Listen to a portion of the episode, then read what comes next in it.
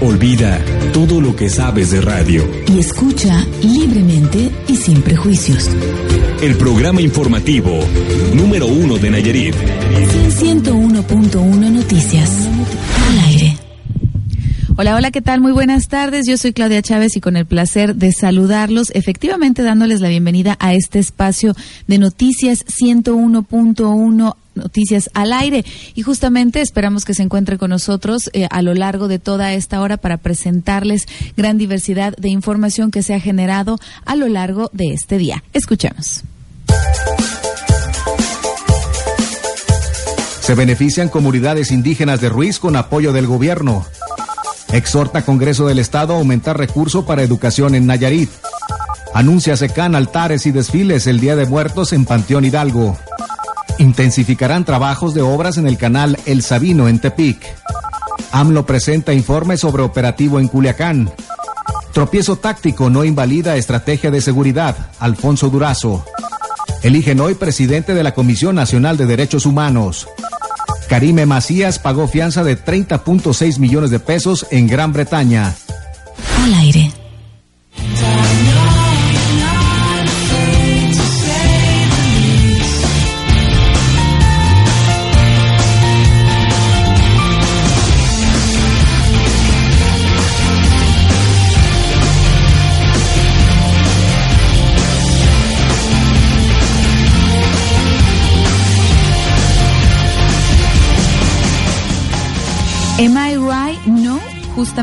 Esta canción de la banda de Indie Rock Mew, oriunda de Copenhague, Dinamarca, es lo que estamos escuchando en estos momentos. Una canción del año 2000 que bueno, también causó muchísimo revuelo por allá en Dinamarca y por supuesto se extendió alrededor del mundo. Am I right? No.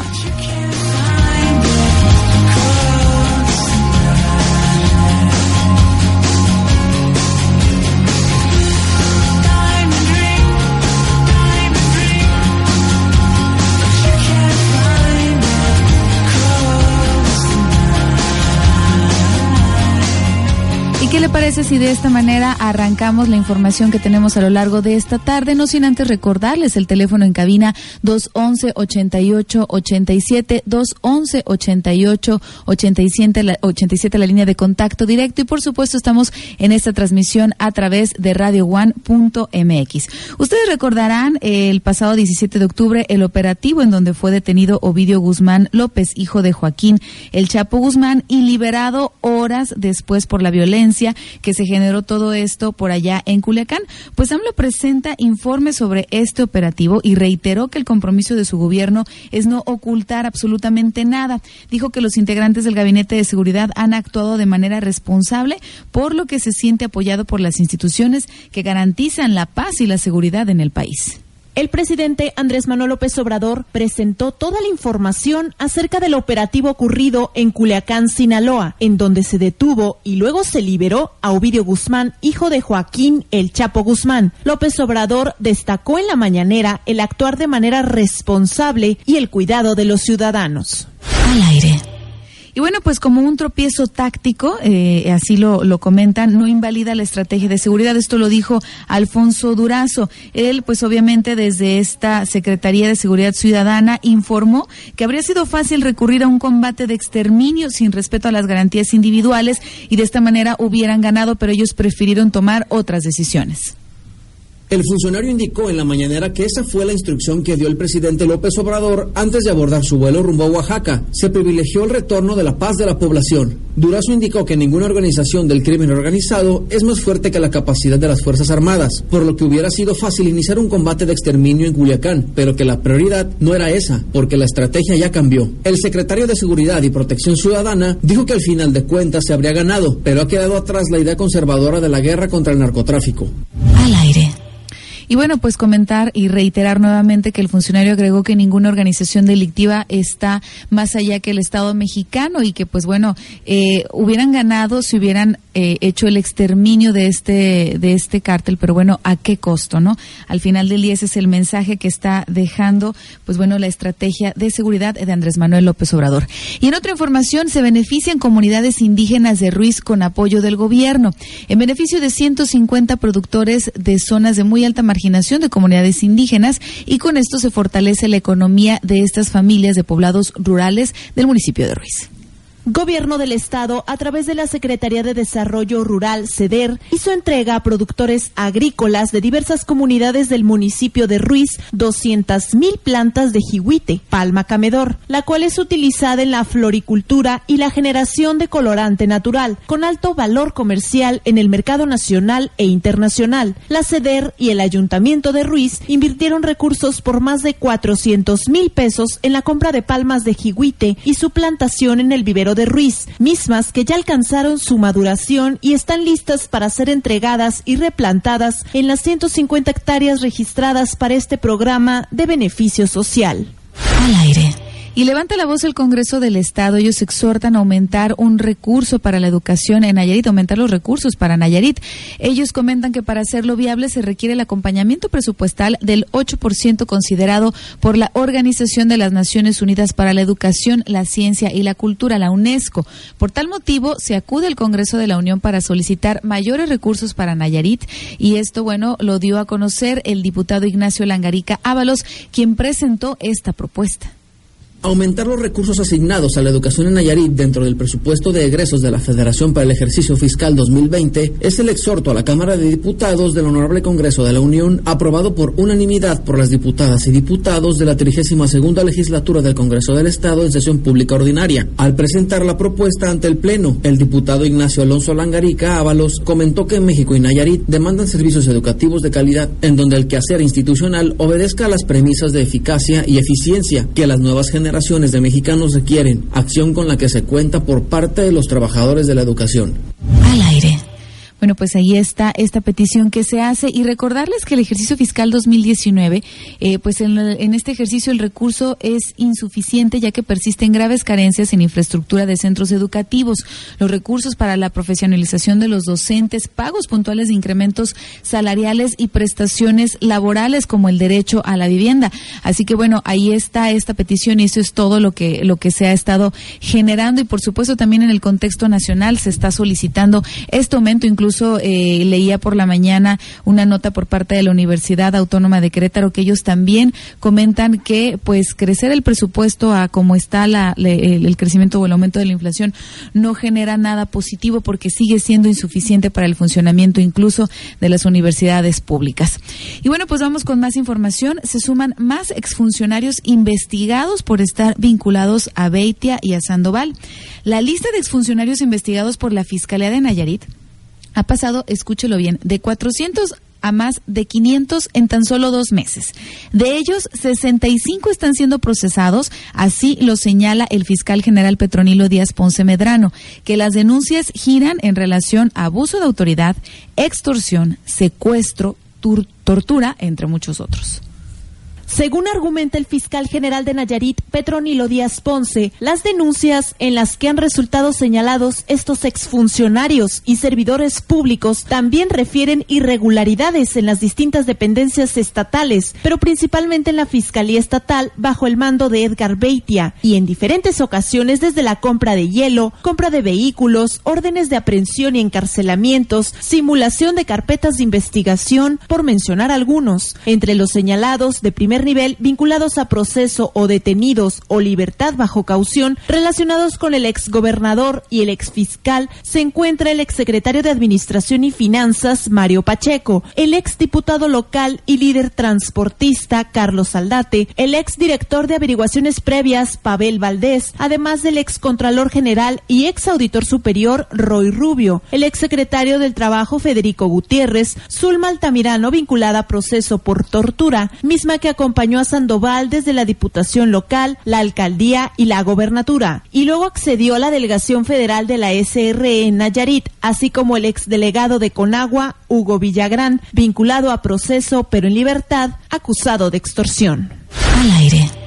Pues como escuchamos es larga la lista en dos meses de 400 a 500 y 65 de ellos ya procesados y bueno, como escuchábamos también destaca el líder transportista Saldate y por supuesto el excontralor Roy Rubio, entre muchos otros nombres que ya surgen y también otros que ya se están poniendo a temblar porque por ahí se comenta que, que siguen muchos de ellos para ser investigados. Y la Secretaría de Bienestar se niega a pagar las cuotas a estancias infantiles. Usted recordará que se generó eh, justamente, pues bueno, eh, un amparo para que pudieran seguir brindando estos servicios las estancias infantiles. La diputada local por Movimiento Ciudadano en Nayarit, Julieta Mejía, recordó que la ley establece destitución y hasta cárcel a aquellos funcionarios que no acaten las resoluciones judiciales, como el hecho de mantener las llamadas estancias infantiles. La Secretaría de Bienestar en el país sigue violentando la ley, pues a pesar de haber dictaminado un juez que deberá seguir pagando los 950 pesos por niño en guarderías, la citada Secretaría se ha negado a pagarles, reveló la diputada local Julieta Mejía Ibáñez, quien apoya el movimiento de mujeres trabajadoras de guarderías en Nayarit y que por ende han quedado sin empleo. Pues hasta ahora no, no tiene, digamos, como argumentos, solamente eh, tiene una orden por el juez de seguir pagando lo correspondiente de enero hasta la fecha y bueno, eso es lo que debe cumplir. Sabemos que si este, un funcionario público no cumple una o no acata una resolución judicial, pues puede ser destituido o hasta llevado a la cárcel. Entonces sí nos llama este, la atención y bueno, este proceso eh, sin duda hoy se ganan otras este, suspensiones definitivas en la Ciudad de México y bueno, así sigue el proceso, sigue avanzando poco a poco pues eh, este, este proceso, son más de 12 derechos humanos los que se están violando y bueno. Al cuestionarle qué es lo que falta o cuál es el motivo de que no se estén pagando los 950 pesos por niño en guarderías, Mejía Ibáñez aclaró. Digamos, es un proceso normal cuando, cuando hay un juicio de amparo. Lo, lo que tenemos ahorita es la suspensión definitiva. Quiere decir que pues ya el juez advirtió que hay una, una violación y que pues por lo tanto se deben dejar las cosas como estaban. Es decir, que se les dé a los niños los 950 pesos que se tenían considerados. Estamos esperando que la Secretaría de Bienestar pues siga, pagando. Sabemos que hay muchos amparos y que se están ganando cada día. Al aire. Fíjese nada más, tan solo un dato. La encuesta nacional de ocupación y empleo publicada por INEGI al primer trimestre del 2017 de la población económicamente activa nos dice, en este caso femenina, el 96.5% está ocupada y de esto el 73.6% tiene hijos. Imagínese nada más la gran cantidad y la gran necesidad que surge ante este servicio, ante la solicitud de este servicio y que se tenga, por supuesto, que brindar y darse todas las garantías. Por acá se comenta 12 derechos humanos violentados justamente por, eh, pues bueno, la carencia o el, el querer eh, delimitar este servicio. Así que ahí está y le, le daremos nosotros, por supuesto, seguimiento puntual aquí en 101.1 Noticias. Ahora, ¿qué les parece si vamos a un corte y regresamos con más? 101.1 Noticias al aire. Teléfonos en el estudio 211-8887. WhatsApp 311-211-8887. 101.1 Noticias al aire. Continuamos. Radio Universidad Autónoma de Nayarit. XHUANT. FM 101.1 FM. Transmitiendo con 3000 watts de potencia. 3000 watts desde el 2.7 del edificio Complex. En la ciudad de la cultura. Amado Ciudad de la cultura. Amado Nervo. Código postal 63000. Tepic Nayarit, México. Tepic Nayarit, México. XHUANT. FM. Universidad Autónoma de Nayarit. 50 años. Construyendo historias. Construyendo historias. 101.1 Noticias al aire. Transmitiendo desde el edificio Complex Aula 2.7, Ciudad de la Cultura. 101.1 Noticias Regresamos. al aire. Ya estamos de regreso con más de este espacio de noticias y justamente, pues bueno, sabemos que ya arrancan las festividades, eh, pues vaya conforme será el Día de Muerto y el Día de Muertos y justamente aquí en aquí en la Universidad Autónoma de Nayarit también hay un programa que se realiza, eh, pues vaya un concurso institucional de altares de muertos y catrinas que se realiza cada año, el Zompantli eh, 2019. En esta ocasión queremos invitarlos justamente para que se acerquen y puedan apreciar todos estos altares. Es a partir de las 4 de la tarde Los altares están expuestos justamente aquí en la explanada de Rectoría para que puedan acercarse. A las 6 de la tarde estará el Ballet de Cámaras del Estado. A las 6.30 estará Yascando. A las 7 estará Guido Rochín. A las siete y media el grupo de rock universitario Galletas de Animalitos. Y a las 8 será la premiación del concurso de altares y Catrinas, que créanme que es una belleza y por supuesto también debemos, pues bueno, de rescatar nuestras tradiciones, de seguir impulsando este tipo de proyectos. El primer lugar se va a llevar eh, se llevará 12 mil pesos, el segundo lugar 10 mil pesos y el tercer lugar 8 mil pesos. También hay premios para las Catrinas, eh, primer lugar 3 mil pesos, segundo lugar eh, 2 mil pesos y tercer lugar mil pesos. Así que ya lo sabe para que se acerquen y puedan apreciar y por supuesto también disfrutar de esta tradición muy mexicana. Y justamente para hablar de esto, anuncia también el SECAN altares y desfiles del Día de Muertos en el Panteón Hidalgo. Se invita a la ciudadanía nayarita para que asista caracterizada de muerte de Catrina, de Charro Negro, Calaca, Diablo, de lo que usted quiera. Habrá jueces y premios para las mejores caracterizaciones. Ya no son rumores, sí habrá altares. El director del Consejo Estatal para la Cultura y las Artes de Nayarit, SECAN, José Antonio Ruiz Barrios, dio a conocer que es totalmente falso que este año se vaya a suspender la instalación de altares de muertos, que por tradición se ejerce a lo largo de la calzada del Panteón Hidalgo en Tepic, como se ha querido hacer creer con declaraciones falsas y sin fundamento. Claro que sí va a haber altares. Precisamente tenemos meses organizándolo. Vamos a tener 35 altares por toda la calzada del Panteón. Ya desde hace algunas semanas las instituciones están elaborando estos altares, ya tienen al personaje al cual le van a dedicar esta ofrenda. Adelantó que incluso esta vez habrá un plus para esta festividad, pues irá acompañado de lo que sería un primer desfile por el Día de Muertos, el cual contempla un recorrido el día primero de noviembre de Plaza Bicentenario al andador del Panteón Hidalgo de esta ciudad capital. El día primero, a partir de las 4 de la tarde ya estarán totalmente terminados esos altares y ese día, el día primero, viernes primero, a partir de las 4 hasta las 11 de la noche habrá actividades artísticas que estarán sobre un escenario ahí en, en el cruce de la 12 de octubre y la calzada del Panteón. Igual el día 2 estarán también a partir de las 4 de la tarde hasta la medianoche estos eventos culturales. Estamos ya elaborando una alegoría de muertos dedicada al poeta Amado Nervo porque sabemos que este año es el centenario luctuoso del poeta y el arco principal estará dedicado a él. Al aire pues ahí está, se extiende la invitación para disfrutar, por supuesto, el día de hoy de eh, concurso institucional de altares de muertos y Catrina Sonpantle y por supuesto también para el día 2 de noviembre acercarse al Panteón Hidalgo y hacer toda esta ruta. Y en otra información trabaja el IMSS en captación, en capacitación de manejo de extintores, en cumplimiento de las acciones de prevención del Plan Interno de Protección Civil para casos de siniestros en el Instituto Mexicano del Seguro Social en Nayarit, se realizó una jornada de capacitación al personal de oficina administrativas delegacionales sobre el manejo de extintores y la práctica para apagar fuego en conatos de incendio con el objetivo de priorizar las acciones a realizar para salvaguardar la integridad del personal del Instituto Mexicano del Seguro Social, así como de los derechohabientes y usuarios que por alguna razón se encuentran en las áreas de la sede delegacional ante algún siniestro como un incendio. Se impartió la capacitación en manejo de extintores a trabajadores de diferentes áreas de la delegación y del Centro de Seguridad Social, esto en Tepic. Después de la capacitación en el manejo y uso de extintores, se explicaron los pormenores para fortalecer la cultura de la prevención y la protección civil que deben existir, no solo en el área laboral, sino también en el hogar, ya que los incendios pueden presentarse por diversas circunstancias y son multifactoriales. Al aire intensificarán trabajos de obras en el canal El Sabino en Tepic. Se hace un llamado a la ciudadanía para que a tiempo tracen su ruta y eviten un congestionamiento mayor al que habitualmente se está llevando a cabo.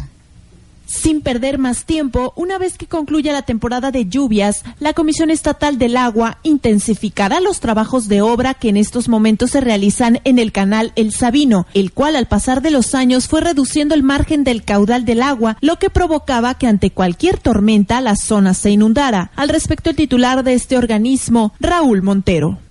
Hace una semana este, se decidió iniciar la pasado el, temporal de lluvias para poder trabajar en forma continua. Eh, es una obra importante porque, porque le estamos dando capacidad hidráulica al canal este, del, del Sabino a sacarle en dos meses. Finalmente, Raúl Montero pidió una disculpa a la ciudadanía por las molestias que ocasionan estas obras.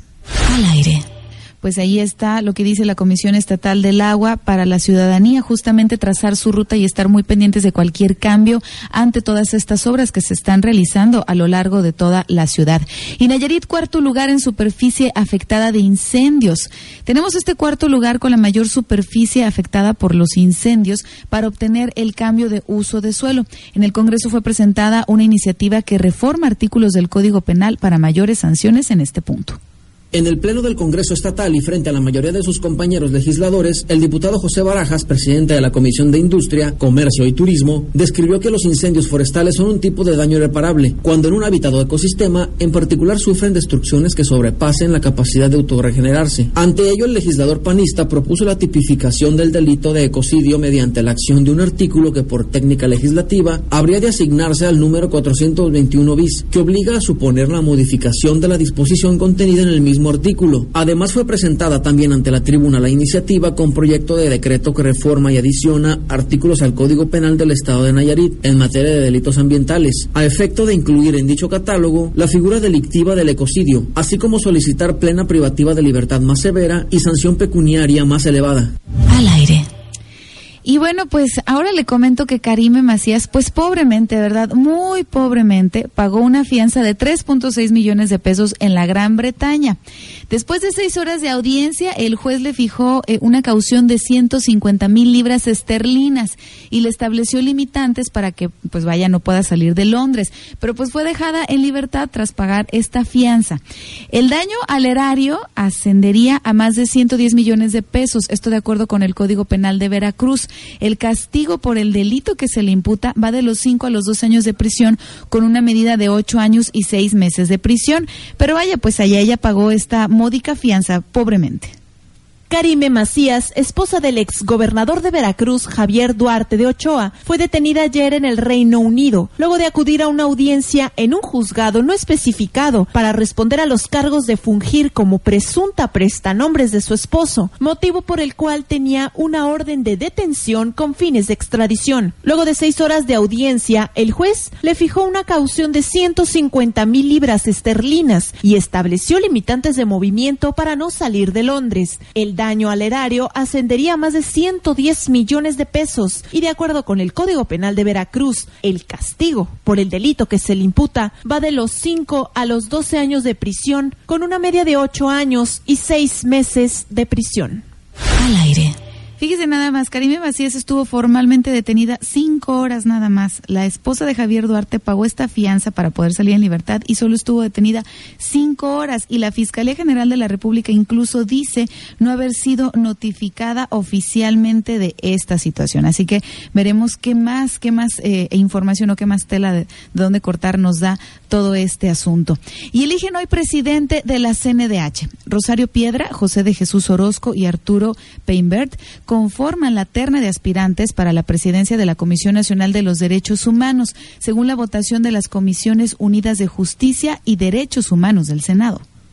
Rosario Piedra, José de Jesús Orozco y Arturo Peinberg conforman la terna de aspirantes para la presidencia de la Comisión Nacional de los Derechos Humanos, según la votación de las Comisiones Unidas de Justicia y Derechos Humanos del Senado. La inclusión de la terna de Rosario Piedra ocasionó un choque de la oposición que no apoya la candidatura de la hija de la activista y Morena que rechazó a Peinberg bajo el argumento de que no defendió al pueblo de Oaxaca, mientras que de Orozco coincidieron que el perfil no es el idóneo porque buscan cambiar la dinámica de la CNDH con una persona que no sea jurista al aire.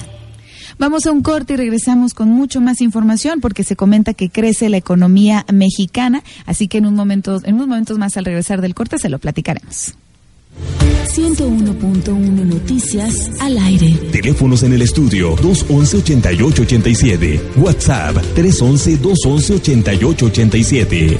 101.1 Noticias al aire. Continuamos. 101.1 Noticias al aire. Transmitiendo desde el edificio Complex Aula 2.7, Ciudad de la Cultura. 101.1 Noticias. Regresamos. Al aire. Gracias por continuar con nosotros. Les recordamos los teléfonos en cabina 211-8887, 211-8887 y también la transmisión a través de radioone.mx. Crece la economía mexicana en tercer trimestre. La economía mexicana registró un crecimiento de 1% durante el tercer trimestre del año, con base en cifras ajustadas por estacionalidad, informó el Instituto Nacional de Estadística y Geografía, INEGI. Por componentes, indicó que el Producto Interno Bruto, PIB, de las actividades primarias creció 3.5%, el de las secundarias cayó 1% y las terciarias no mostraron variación durante el tercer trimestre frente al precedente. Al aire. Y bueno, mucho se ha platicado acerca, se ha venido diciendo en este nuevo gobierno federal acerca de lo que se tiene que hacer con todo lo que se incauta justamente de, pues bueno, el narcotráfico que se ha llevado a cabo en nuestro país. Y el gobierno ahora comenta que va a incluir los dólares incautados. En conferencia de prensa dijo que esto permitirá tener recursos adicionales para diversos proyectos, comprar instrumentos para las bandas musicales de niños en estados como Oaxaca y otros pueblos es parte de lo que él prometió que se puede prometió y se comprometió que se pueda hacer con estos dólares incautados. El mandatario federal Andrés Manuel López Obrador anunció que se realizará una nueva subasta en embarcaciones, aviones, residencias y numerario, es decir, dólares incautados al crimen organizado. López Obrador indicó que los recursos que se obtengan de la subasta se canalizarán a los proyectos de bandas de música infantiles de los pueblos y para la práctica de deporte de niños a través del instituto para devolverle al pueblo lo robado, cuando sea autorizado por el Congreso de la Unión. Al aire. Y también en el marco de toda esta información que despliega todas las mañanas, pues bueno, el gobierno federal también lanza Fuerza del Estado. Así se llama, Fuerza del Estado contra Adicciones. El presidente presentó esta estrategia nacional para la prevención de adicciones y comentó también que habrá un informe en las mañaneras sobre la materia. Va a anunciar que su gobierno se va a enfocar, va a enfocar toda su atención en los jóvenes.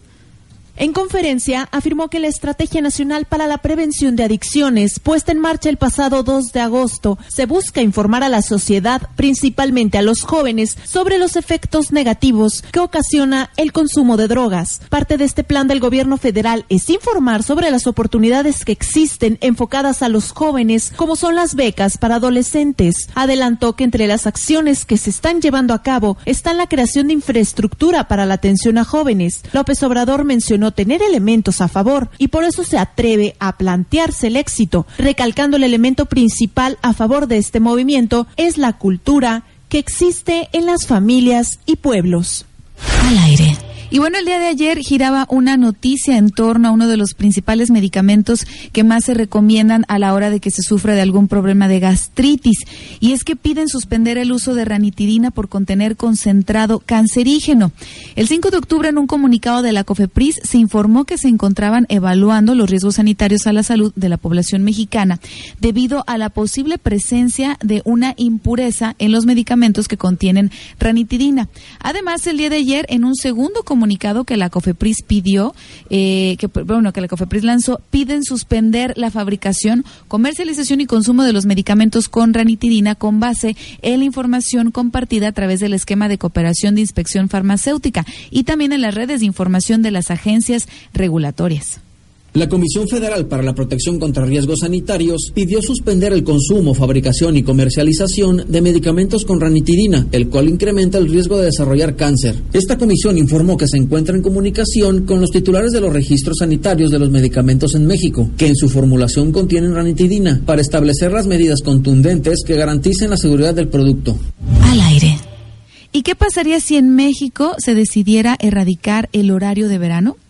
Rusia se convierte en el país que tiene horario de verano establecido para todo el año y en todo el país. En México aún no existe, pero todavía tenemos el debate sobre si continúa o no. El cambio de horario en verano se realiza con fines ecológicos en la mayor parte del mundo, aunque el pasado mes de febrero estuvo a punto de erradicarse en México. A principios de año, el Congreso de la Ciudad de México analizará a través de la Comisión de Participación Ciudadana un punto de acuerdo para solicitar al gobierno federal la cancelación del horario de verano en México. De acuerdo con el diputado de Morena, Carlos Castillo Pérez, el horario genera cansancio extremo, insomnio, irritabilidad, ansiedad, poca concentración y bajo rendimiento laboral y escolar. Esto mientras el organismo se ajusta al nuevo horario. Debido a que no existe un precedente en el país, no hay una respuesta certera, aunque existen otros países en los que decidieron eliminarlo y cómo terminaron arrepintiéndose. En Chile, en 2015, el país andino decidió quitar el horario. Sin embargo, las quejas de sociedad orillaron a las autoridades a restaurarlo en 2016. En Japón, lo tuvieron en marcha entre 1948 y 1952, tras la Segunda Guerra Mundial, por orden de los Estados Unidos.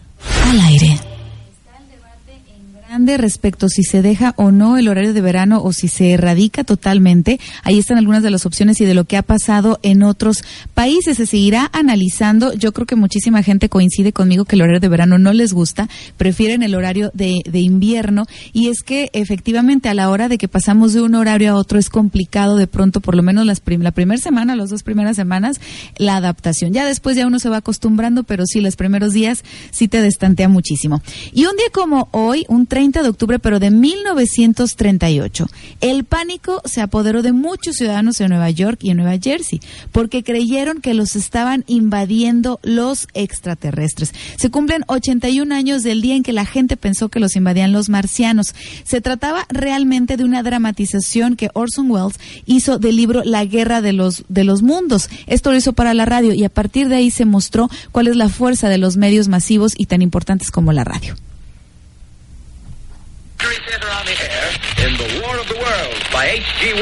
La emisión radiofónica de la Guerra de los Mundos el 30 de octubre de 1938 se convirtió en todo un hito de la historia de la comunicación de masas.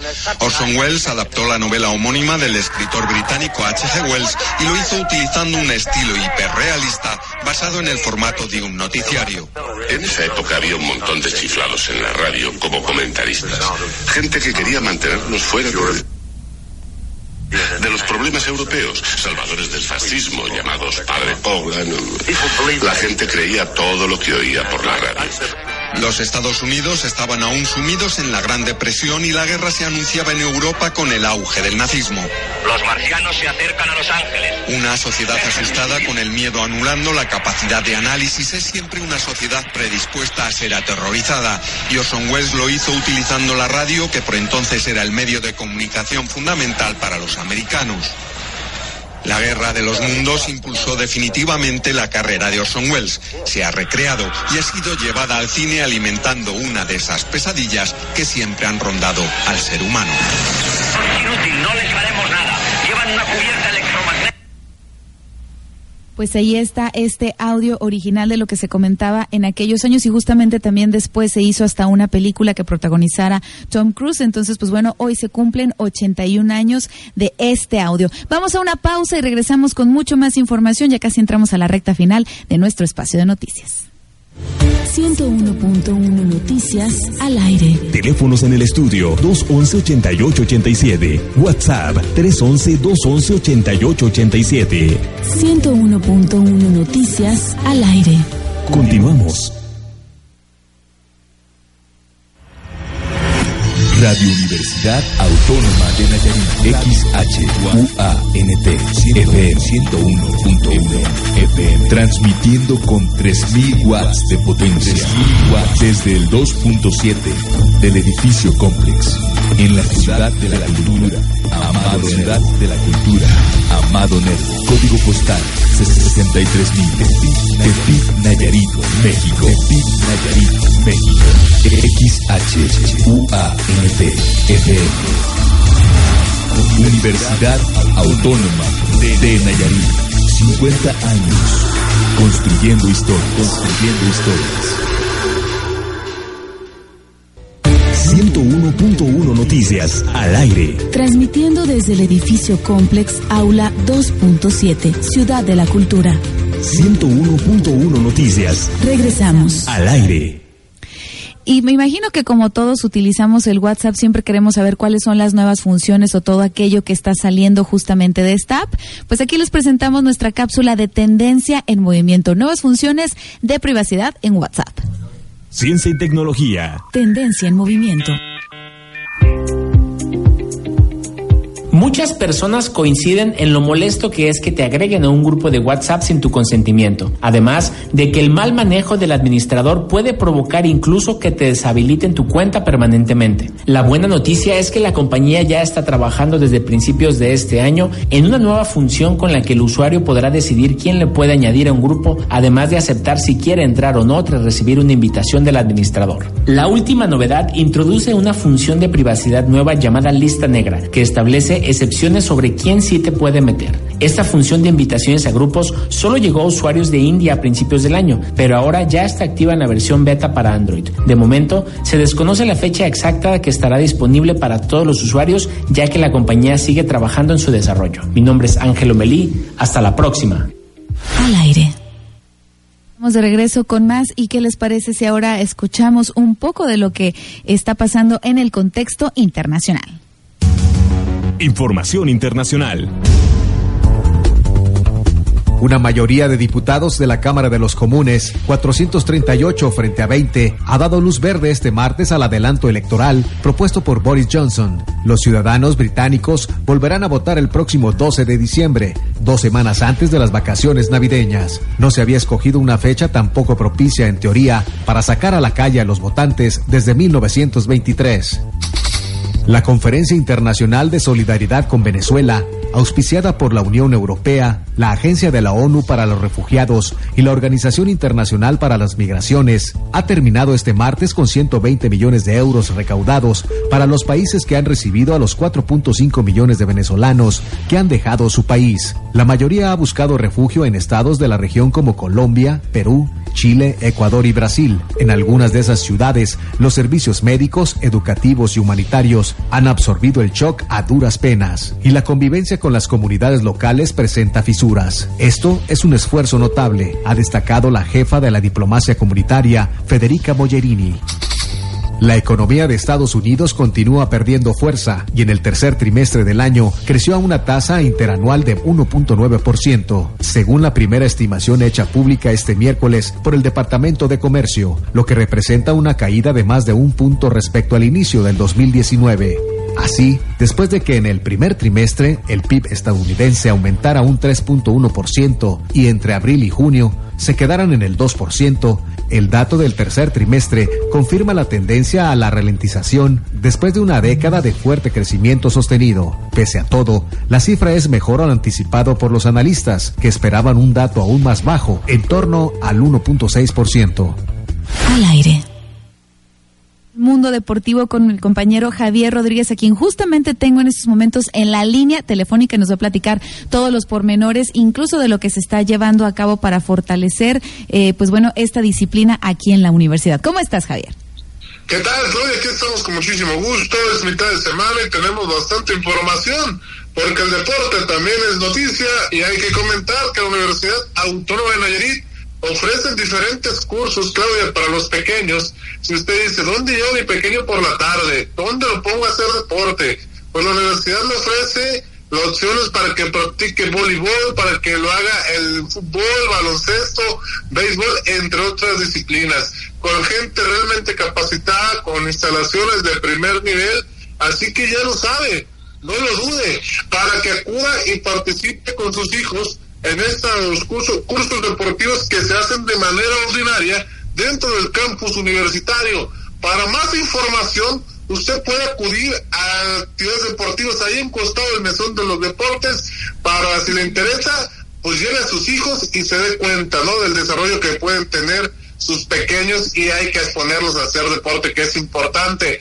Por otra parte, también en temas del deporte universitario, hoy a las 3 de la tarde estará jugando la selección de béisbol de la Universidad Autónoma de Nayarit frente a la Universidad Tecnológica, un encuentro de preparación para lo que se refiere a la Universidad Nacional, ¿no? Primero viene el estatal, después el regional hasta llegar a la fase nacional. Estos equipos de béisbol, pues siempre dan de qué hablar, así que los invitamos para que vayan a partir de las 3 de la tarde al estadio de béisbol de la Universidad Autónoma de Nayarit. Pero que se refiere al fútbol, los Coras siguen con su participación y están invictos. El viernes juegan en el estadio Nicolás Álvarez Ortega. El entrenador dice que hay que seguir trabajando, que no ha pasado absolutamente nada, tiene que seguir con la mira en seguir ganando. El invicto me parece que es bueno y esto es en base al trabajo que ha realizado el conjunto que dirige Manuel Naya. Veremos si el próximo viernes logran sacar el resultado como locales y se mantienen una fecha más con el invicto que hasta ahora tienen. Hablando de lo que viene siendo la Liga MX, ayer arrancó la jornada número 16 del Balompié Nacional, 16 de 19, ya está por concluir. Y es importante resaltar lo siguiente. Los tiburones rojos del Veracruz ya ganaron, Claudia, amigos nuestros que nos están siguiendo. Ya ganó, duró más de un año el Veracruz sin poder conseguir una victoria y le pegó al Puebla un gol por cero. Para destacar que su guardameta, Sebastián Jurado, nunca había ganado en primera división, tenía más de un año jugando en la máxima categoría y no lo había hecho. El día de ayer ganó el Veracruz un gol por cero, mismo resultado con el cual las Águilas del América se impusieron al San Luis en un partido que se jugó a puerta cerrada por los problemas que se suscitaron en San Luis hace un par de semanas donde la gente se metió a la cancha, se castigó al estadio y por eso se jugó sin gente. Pumas goleó a los rojinegros del Atlas, del buen Chava, cinco goles por uno. Wow, Javier, pues realmente impresionante todo lo que nos estás comentando, sobre todo con el Veracruz. Oye, por fin ya tuvo, ya tuvo eh, eh, este gane y por supuesto, efectivamente, recordemos aquí nosotros les estuvimos presentando la información justamente sobre lo que pasó allá en San Luis con la afición, que se puso pues algo complicado y por supuesto también eh, la exhortación que nos haces de los cursos deportivos que realmente son sumamente interesantes. Javier, pues muchísimas gracias por toda esta información que nos has presentado ya lo saben, los cursos deportivos ordinarios se encuentran justamente aquí en la universidad, como bien lo comentaba mi compañero, para todos aquellos que de pronto no sabemos qué hacer con los niños, queremos que tengan alguna disciplina, que generen también un gusto justamente por la actividad física, pues bueno, aquí están estas áreas de los deportes. Y ahora les platico que la bolsa se cotiza en a la compra el dólar en 18 pesos con 57 centavos y a la venta en 19 pesos con 45 centavos. Por su parte, el euro está está a la compra en 21 pesos con 23 centavos y a la venta en 21 pesos con 30 centavos. Y nuevamente también antes de irnos no me quiero retirar sin reiterarles vaya la invitación al concurso institucional de altares de muertos y Catrinas Pantli 2019 para que se acerquen, para que puedan apreciar toda esta cultura, esta tradición y pues este esfuerzo que hace la Universidad Autónoma de Nayarit y vinculación eh, pues justamente por llevarles, acercarles la cultura a todos ustedes y que también podamos disfrutar de nuestras festividades, de nuestras festividades tan mexicanas. Yo soy Claudia Chávez y fue un placer estar con ustedes aquí en 101.1 Noticias al aire. Hasta la próxima.